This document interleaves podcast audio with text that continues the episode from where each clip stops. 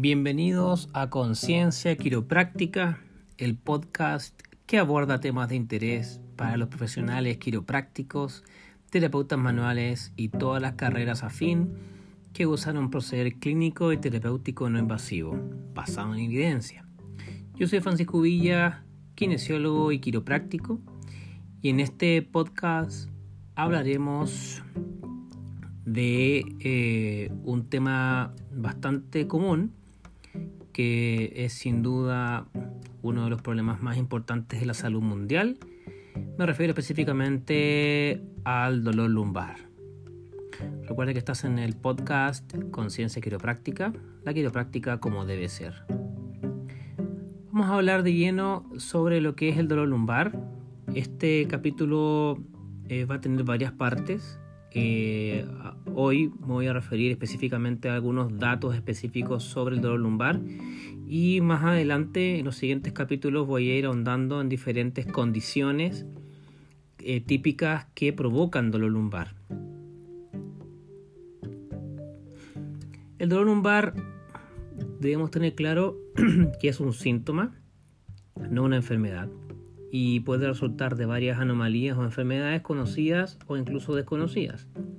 Se define por la ubicación del dolor, típicamente entre los márgenes inferiores de las costillas y los pliegues de los glúteos. Comúnmente se acompaña de dolor en una o ambas piernas. Bien, y algunas personas con dolor lumbar tienen síntomas neurológicos asociados en las mismas extremidades inferiores. Para casi todas las personas que presentan dolor lumbar, la fuente no receptiva específica, o sea, la que genera el dolor, no se puede identificar y las personas afectadas se clasifican como que tienen el llamado dolor lumbar no específico.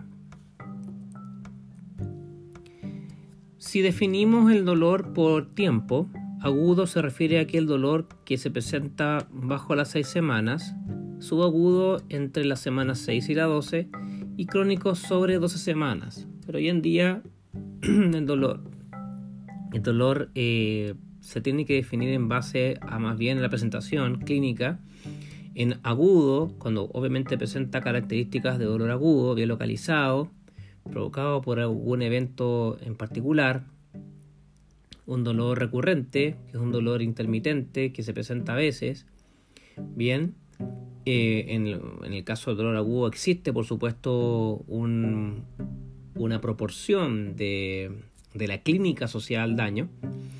Eh, y en el caso del dolor crónico existen síntomas asociados a, una, a cambios, obviamente, a nivel del sistema nervioso central y simpático. O sea, hay una sensibilización central, bien, que lo caracteriza. Entonces podemos definir el dolor en base a agudo, subagudo y crónico o en base, por supuesto, a la presentación clínica, bien en agudo, recurrente y crónico.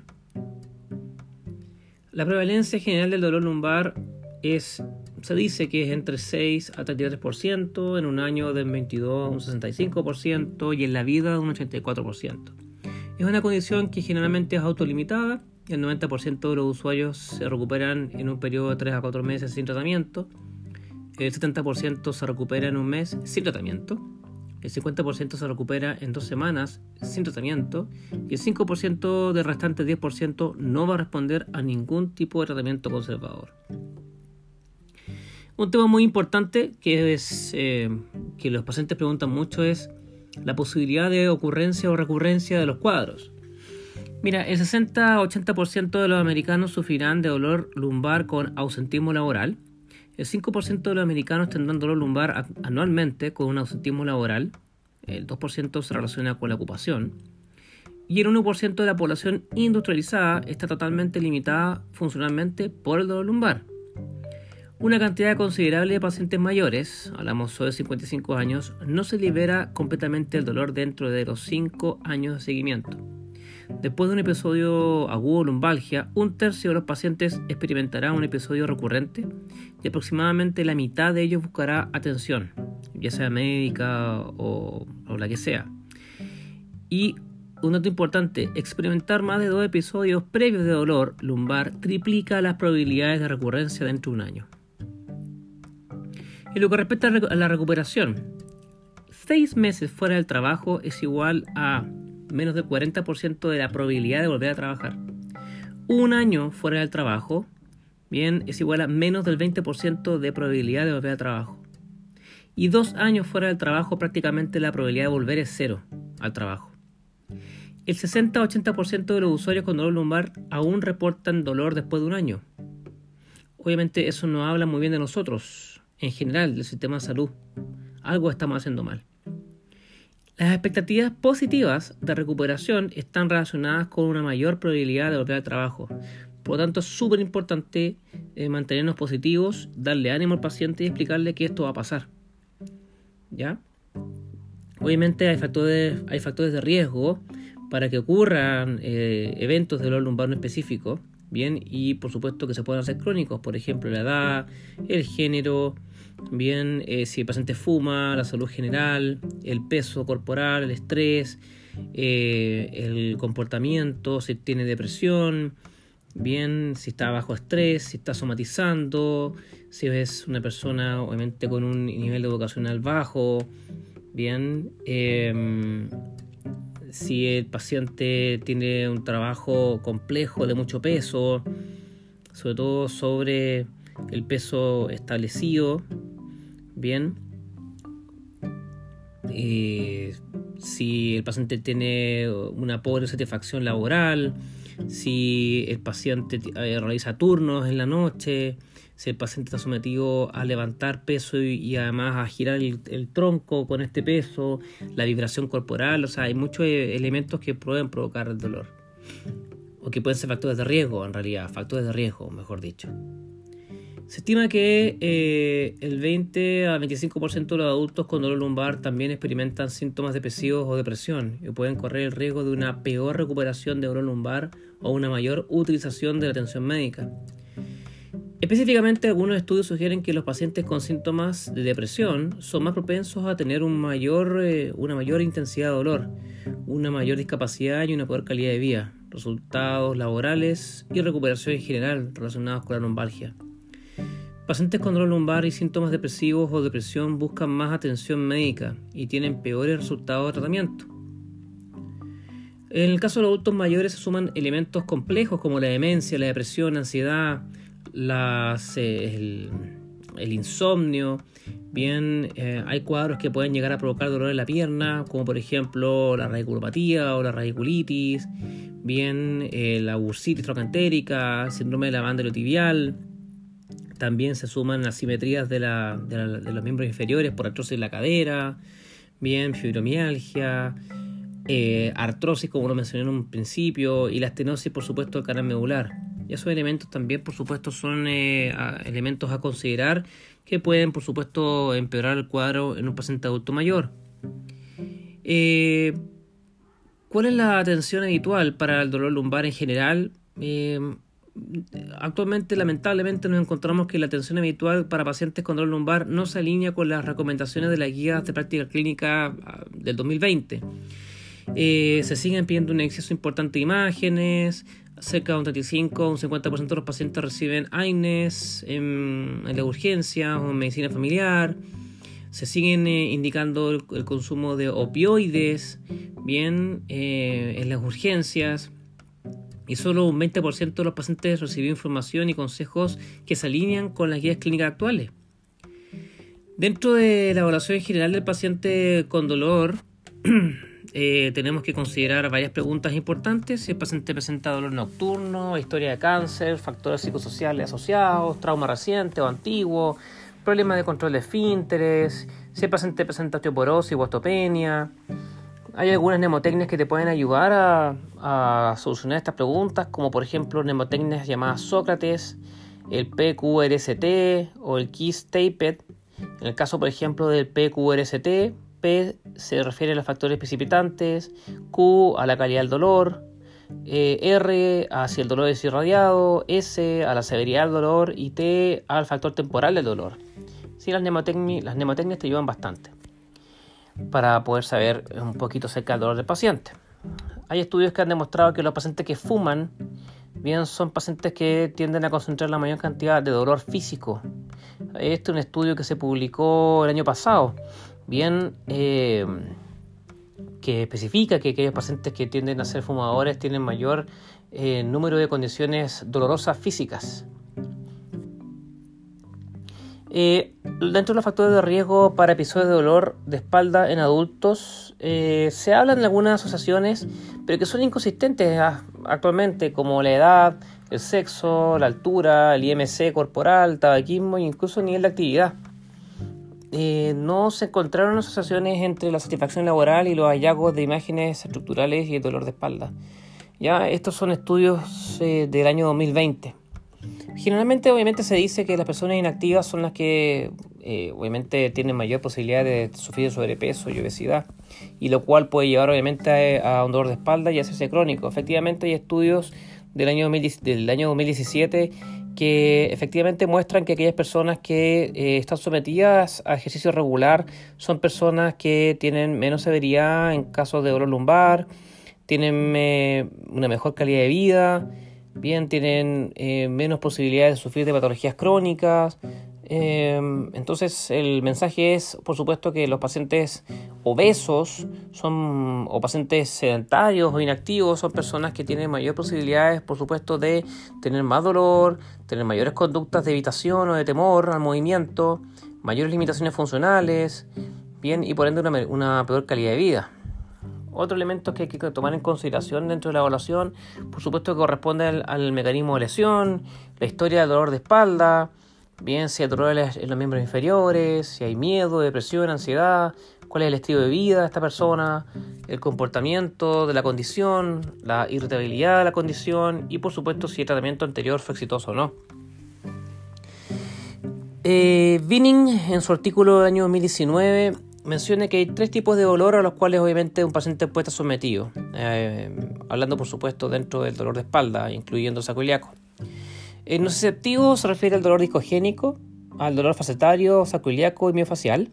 Al neuropático, cuando hablamos de claudicación neurogénica, dolor radicular, radiculopatía o atrapamiento periférico, como puede ser, por ejemplo, el síndrome piramidal o síndrome toracolumbar. Y por último, cuadros de sensitización, bien, o sea, centrales o periféricos. Debemos considerar siempre las preguntas que hacemos al usuario. Bien, si el trabajo requiere una actividad vigorosa, está sometido a vibración, como lo mencioné antes. Bien, el ambiente laboral es desagradable, hay historia antigua de dolor lumbar, si es sedentario, activo físicamente. Si el dolor está asociado a levantarse de una silla, puede ser disco o saculiaca. Si existe alivio del dolor lumbar inmediatamente al sentarse, podemos estar en presencia de una estenosis espinal. O si hay dificultad para ir al baño o la avanzada positiva, lo que puede indicar que al estar sentado em, puede haber algún compromiso, te fijas, de disco, pero no, no existe una, una relación directa entre eh, mansalva positiva bien eh, o al estornudar o al toser y que eso tenga de la relación directa con algún problema de disco. Antiguamente se consideraba mucho la mansalva, eh, pero la mansalva hoy en día no es diagnóstica en ningún caso. Por supuesto que dentro de la evaluación es muy importante medir los resultados. La medición de resultados de salud es un proceso en que se hace un intento estandarizado para observar un cuadro clínico a menudo complejo. Entonces lo que uno hace es medir los resultados, medir los cambios que uno va generando desde el día 1 en adelante. Existen importantes escalas que uno puede usar, como el Roland Morris, el Ovestry, eh, el VAS o el NPRS para medir obviamente la intensidad del dolor. Bien, la escala funcional específica del paciente. Bien, también está el FABQ, que tiene una, una subescala de actividad física y de trabajo y también para medir obviamente si es que pacientes son pacientes de bajo, mediano y alto riesgo desde el punto de vista psicosocial eh, está la escala de Starbuck. Son escalas que uno debería usar para poder evaluar obviamente la condición del paciente si es necesario eh, dirigir el tratamiento hacia algo más físico o algo más hacia la educación. Bien, em, actualmente se sabe que no existe asociación entre las posturas incómodas y el dolor lumbar. Bien, el tema de la postura, yo creo que a esta altura está bastante claro que no existe postura normal. Bien, posturas incómodas laborales no provocan dolor lumbar de forma independiente. Así que ojo con, considerar el, concepto de postura normal o normal, ya que eso hasta, hasta la fecha es discutible y muchos, incluyéndome, consideran que en sí la postura normal no existe. Una postura normal podríamos mencionarla como tal, eh, como aquella postura en que no provoca estrés cápsulo ligamentoso, una postura, funcional y una postura con un bajo consumo energético. Bien, pues entonces en, todas sus aristas no debería provocar dolor. Por último, tenemos que considerar las banderas rojas y por supuesto una evaluación estructural para diferenciar la estructura que está provocando el dolor. Bien, eh, las banderas rojas fundamentales bien eh, son obviamente aquellas asociadas, como está hablando, hablando obviamente de dolor lumbar, al compromiso, por ejemplo, de motoneural superior. Obviamente si tenemos algún paciente que nos que consulta con eh, compromiso de motoneural superior, por ejemplo, hiperreflexia, Baminsky, clonus, un paciente que hay que derivar inmediatamente al especialista, al neurólogo o neurocirujano. Si consideramos que el paciente tiene eh, síntomas de mielopatía, eh, lo mismo. Bien, no debemos olvidar obviamente las banderas rojas. Las banderas rojas se deben considerar siempre.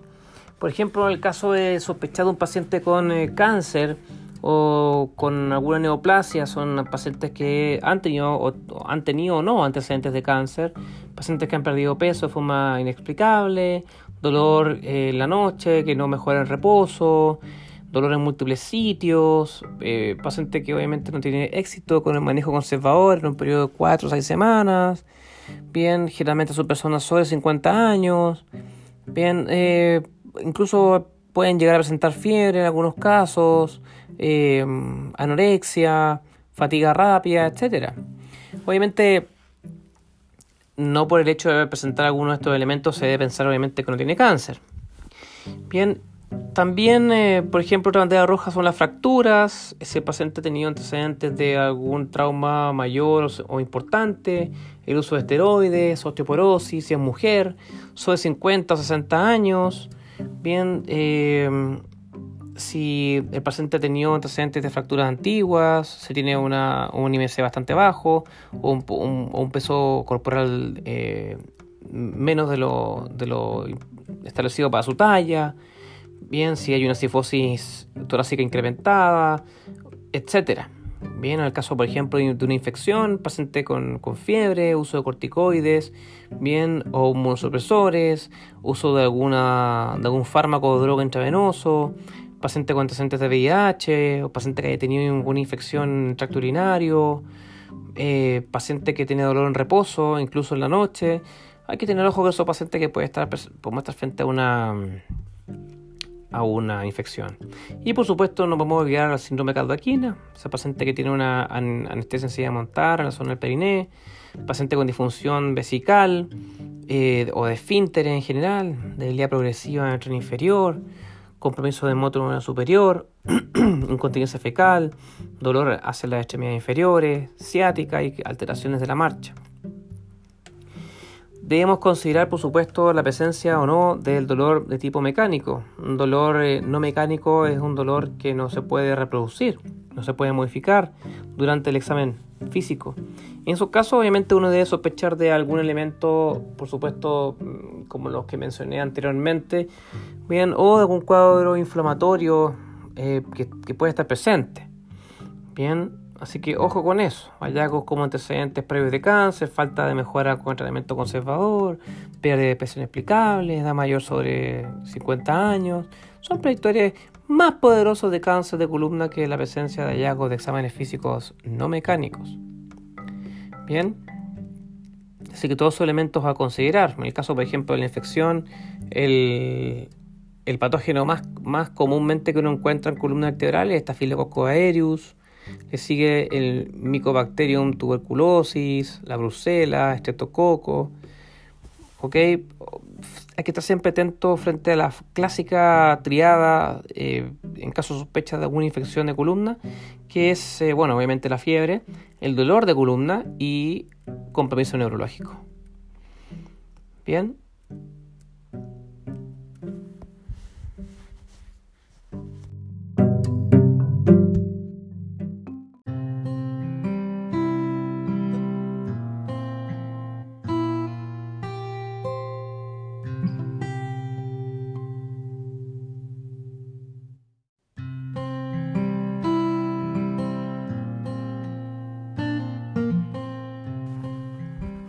Dentro de la diferenciación estructural, tenemos que ver aquellas estructuras que pueden o no provocar dolor referido desde el tórax, pelvis y sacro.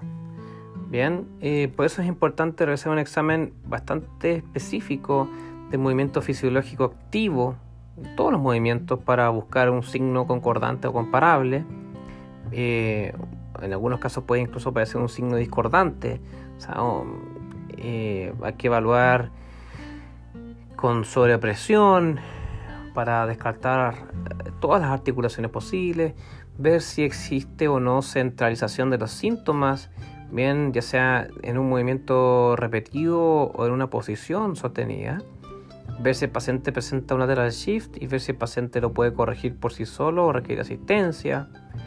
Bien, tenemos que ver también el examen de movimiento fisiológico pasivo de la columna lumbar en busca del signo concordante que puede ser incluso usado para tratarlo y por supuesto los movimientos accesorios pasivos de la columna lumbar eh, en busca obviamente de el movimiento eh, fino articular que pueda o no estar eh, limitado o incluso provocar algún grado de síntoma. Se ha visto que la rigidez excesiva mejora con las técnicas manipulativas o de movilización a nivel lumbar y que la hipermovilidad excesiva mejora con la estabilización. Entonces obviamente hay que determinar si estamos frente a una columna rígida o una columna que pueda estar hipermóvil. Tenemos que también evaluar la resistencia muscular. Ya la resistencia muscular eh, con los test de extensión, bien de endurance, el static back endurance, bien para, para ver obviamente si la musculatura torácica y lumbar extensora está o no eh, dentro de lo que se considera un performance pobre, medio o excelente, lo que puede determinar obviamente de eh, lo que puede determinar en el futuro la presencia o no de un cuadro de dolor lumbar. ¿Qué es lo que el paciente quiere?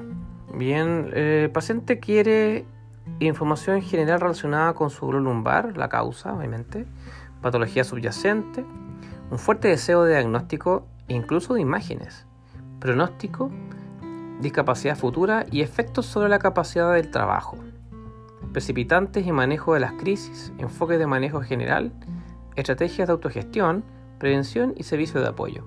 Es súper importante entonces al paciente darle toda esta información y enseñarle herramientas de automanejo ya que el paciente no puede hacerse dependiente de nadie, de nada ni de nadie, de ningún servicio de salud, ni de ti tampoco. Entonces tú tienes que al paciente enseñarle a automanejar su condición.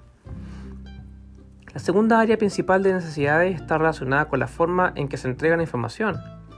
Las personas con dolor lumbar quieren información clara y consistente entregada en un tono adecuado y un lenguaje comprensible. Mientras más técnico el lenguaje, mayor, heterogénea se, hace, se le hace al paciente. Bien. Algunos mitos sobre el dolor lumbar. Mito 1. El dolor lumbar suele ser una afección médica grave. Mito 2. El dolor lumbar se volverá persistente y se deteriorará en la edad adulta. Mito 3. La lumbalgia persistente siempre está relacionada con el daño tisular. Mito 4. Las imágenes siempre son necesarias para detectar la causa de la lumbalgia. Mito 5. El dolor relacionado con el ejercicio y el movimiento siempre es una advertencia de que se está haciendo daño a la columna vertebral y una señal para detener o modificar la actividad. Mito 6. El dolor lumbar es causado por una mala postura sentarse, pararse y levantar objetos. Mito 7. El dolor lumbar es causado por músculos débiles del core. Mito 8. La carga espinal repetida produce desgaste y daño tisular. Mito 9. Los brotes de dolor son un signo de daño tisular y requieren descanso. Y mito 10. Los tratamientos como los medicamentos fuertes, inyecciones y la cirugía son efectivos y necesarios para el manejo del dolor lumbar. Todos esos son mitos. En lo que respecta al dolor lumbar no específico, bien, para el diagnóstico de este dolor lumbar no específico, lo primero que hay que hacer es, es un triage, bien, y clasificar el dolor lumbar, ya sea en no específico, radiculopatía lumbar o antes llamado ciática y dolor lumbar específico. Eso es lo primero que uno tiene que hacer. Eh, tomemos en consideración que dolor lumbar eh, no específico corresponde al 90-95% de los casos. Luego, pruebas neurológicas para identificar si el dolor es radicular o no, e imagen solo si se sospecha de una patología grave, y evaluar las banderas amarillas si es que están presentes. Un mecanismo propuesto de por qué existe este dolor lumbar no específico se asocia directamente bien, a un deterioro del control de movimiento. específicamente este último se define como una alteración de la alineación espinal y el patrón de movimiento en una dirección específica. Y esto es clásico de un paciente con dolor lumbar no específico. Bien, que hay un problema a nivel proprioceptivo. Ya hay una falta de conciencia proprioceptiva a nivel de espinal. Eh, hay una presencia de dolor eh, o carga normal en los tejidos a causa de esta alteración proprioceptiva. Bien, y una falta de respuesta motora refleja retirada a nivel de la musculatura. Entonces, todos estos elementos son los que de forma secundaria llegan a provocar dolor. También obviamente hay factores psicológicos, sociales o neurofisiológicos que pueden contribuir a, reforzar este cuadro de dolor no específico. Eh, se sugiere realizar algunas pruebas de inestabilidad y resistencia que pueden estar asociadas a la cantidad de dolor y discapacidad en un dolor lumbar específico. Como por ejemplo, eh, ver si el paciente presenta movimientos aberrantes, ver si el, el Active Straight Leg Racing es sintomático, el test de inestabilidad en prono, el test de extensión lumbar pasiva y también los test de puente en prono y en supino, bien son eh, pruebas que pueden llegar a ser predictoras en la presencia, por supuesto, de dolor lumbar específico. Entre los factores eh, genéticos, físicos y psicosociales, las adaptaciones del control motor probablemente desempeñan un papel importante en la generación de dolor lumbar, en no específico, incluso crónico recurrente.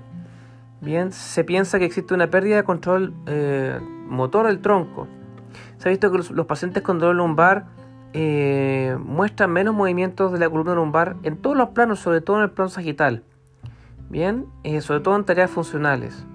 Además, se ven que estos pacientes tienen más movimientos de rodillas bien, en el plano frontal y axial durante una tarea funcional. Y incluso existe un aumento en la co-contracción muscular. Este aumento de la contracción muscular puede ser eh, importante ya que puede provocar obviamente una sensación de rigidez protectora en la columna, lo que hace que las personas obviamente al moverse sientan evidentemente más rígida la columna. Y después de terapias manuales los pacientes pueden sentir más libre la columna.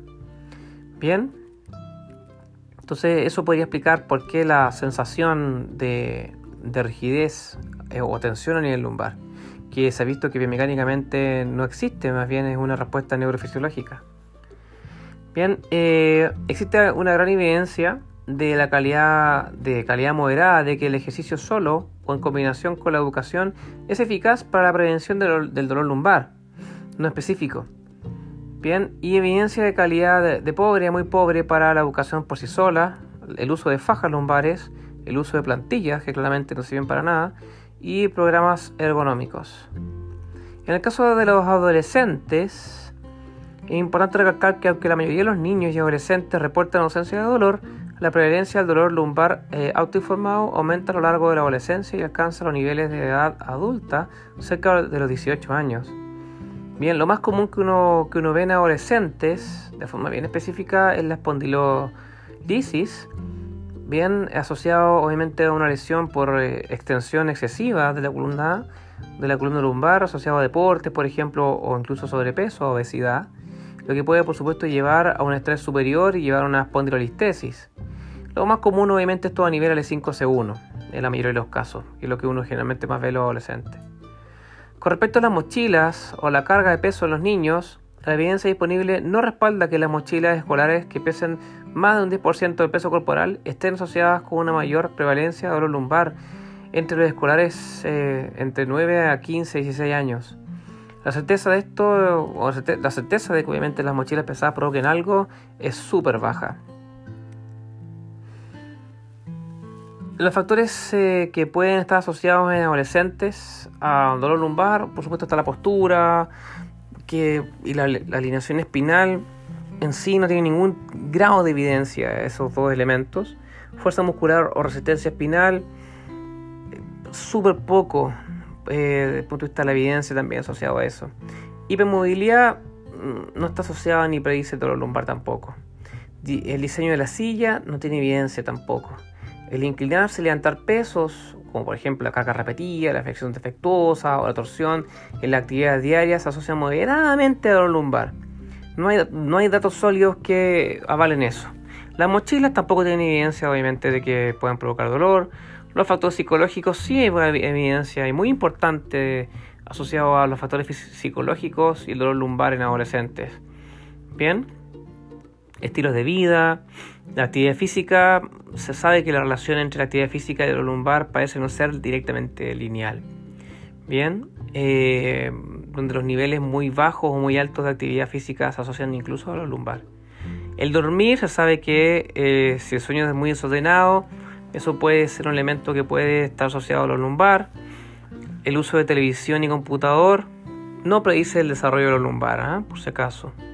Fumar, alcohol y drogas, la asociación a este nivel es bien modesta, bien moderada, desde el punto de vista de la evidencia. Y la dieta y la obesidad no, no es causal, según los estudios de O'Sullivan, bien eh, con estudios del 2019, ya que hay múltiples factores que pueden obviamente generar confusión. En adultos mayores Em, hablamos de que el dolor lumbar está entre un 65 y 85% presente. Bien, los adultos mayores de 65 años de edad o más son el segundo grupo de edad más común con consultas por dolor lumbar.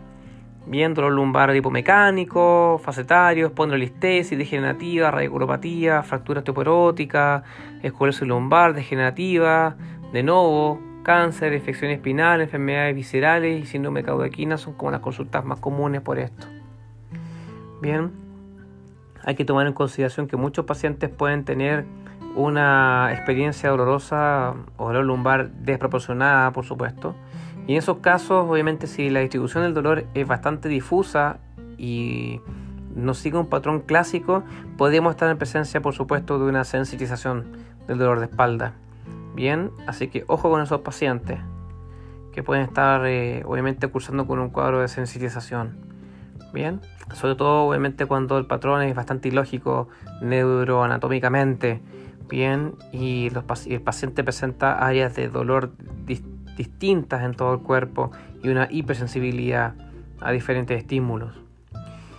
La hipermovilidad no se asocia con el dolor lumbar crónico o la artrosis lumbar, así que ojo con eso. Por el contrario, existe una asociación inversa de la flexión de tronco con el dolor lumbar crónico y la artrosis lumbar.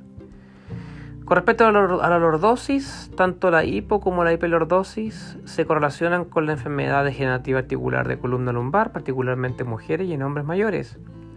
El rango normal de lordosis más confiable para la lordosis lumbar utilizando radiografías posturales se dice que es entre los 48 a 78 grados.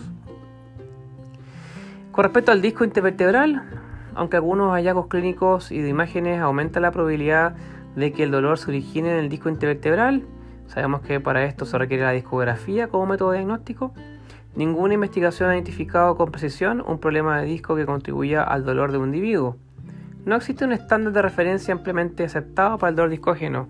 Eso por lo menos hasta el 2018 eh, con diferentes trabajos. Este trabajo fue publicado por Bleyen el año 2018, pero más adelante las próximas, en los próximos podcasts vamos a hablar en detalle acerca de esto.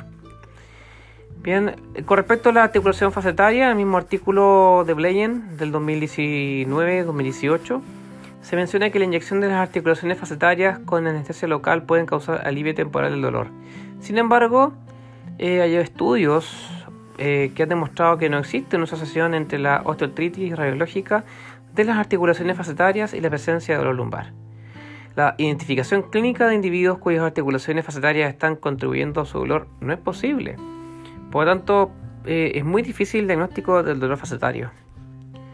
Sí se sabe que em, las hernias del nuevo pulposo ubicada muy cerca del el foramen intervertebral o muy cerca, te fijas, de la articulación facetaria, se asocian a la artrosis facetaria.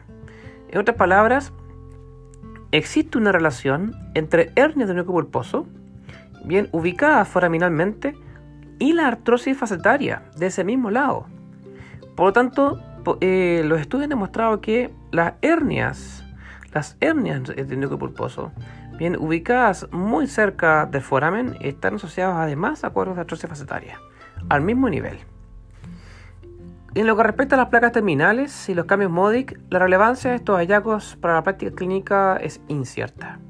Una revisión sistemática concluyó que los cambios de tipo MODIC 1 están asociados con dolor lumbar.